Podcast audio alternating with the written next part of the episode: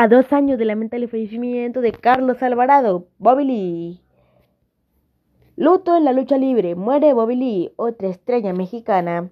La lucha libre mexicana ha sufrido varios episodios de luto en los últimos tiempos y una vez más la lamentable noticia del fallecimiento de Bobby Lee la dio a conocer el Hijo del Santo, quien lamentó su muerte. A través de sus redes sociales, el heredero del enmascarado de plata escribió un mensaje sobre el deceso del ex gladiador. Lamento mucho el fallecimiento de un gran luchador, maestro y exigente rival de mi padre, el Santo. Hasta siempre, querido Carlos Alvarado, Bobby Lee. Descansa en paz, Bobby Lee. Escribió el plateado en su cuenta de Twitter. A esta muerte se le suma también la del ex comentarista y mascarero El Testigo y la de César Muñoz, quien era conocido como Septiembre Negro. El hijo del santo escribió en su cuenta de Twitter.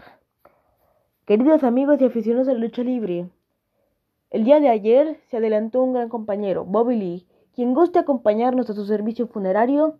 Será velado el día de hoy en Funerarias Galloso, al poniente de la Ciudad de México, a las 5 pm. El cuerpo partirá rumbo al Panteón Francés, donde se encuentran otros grandes de la televisión y la lucha libre mexicana.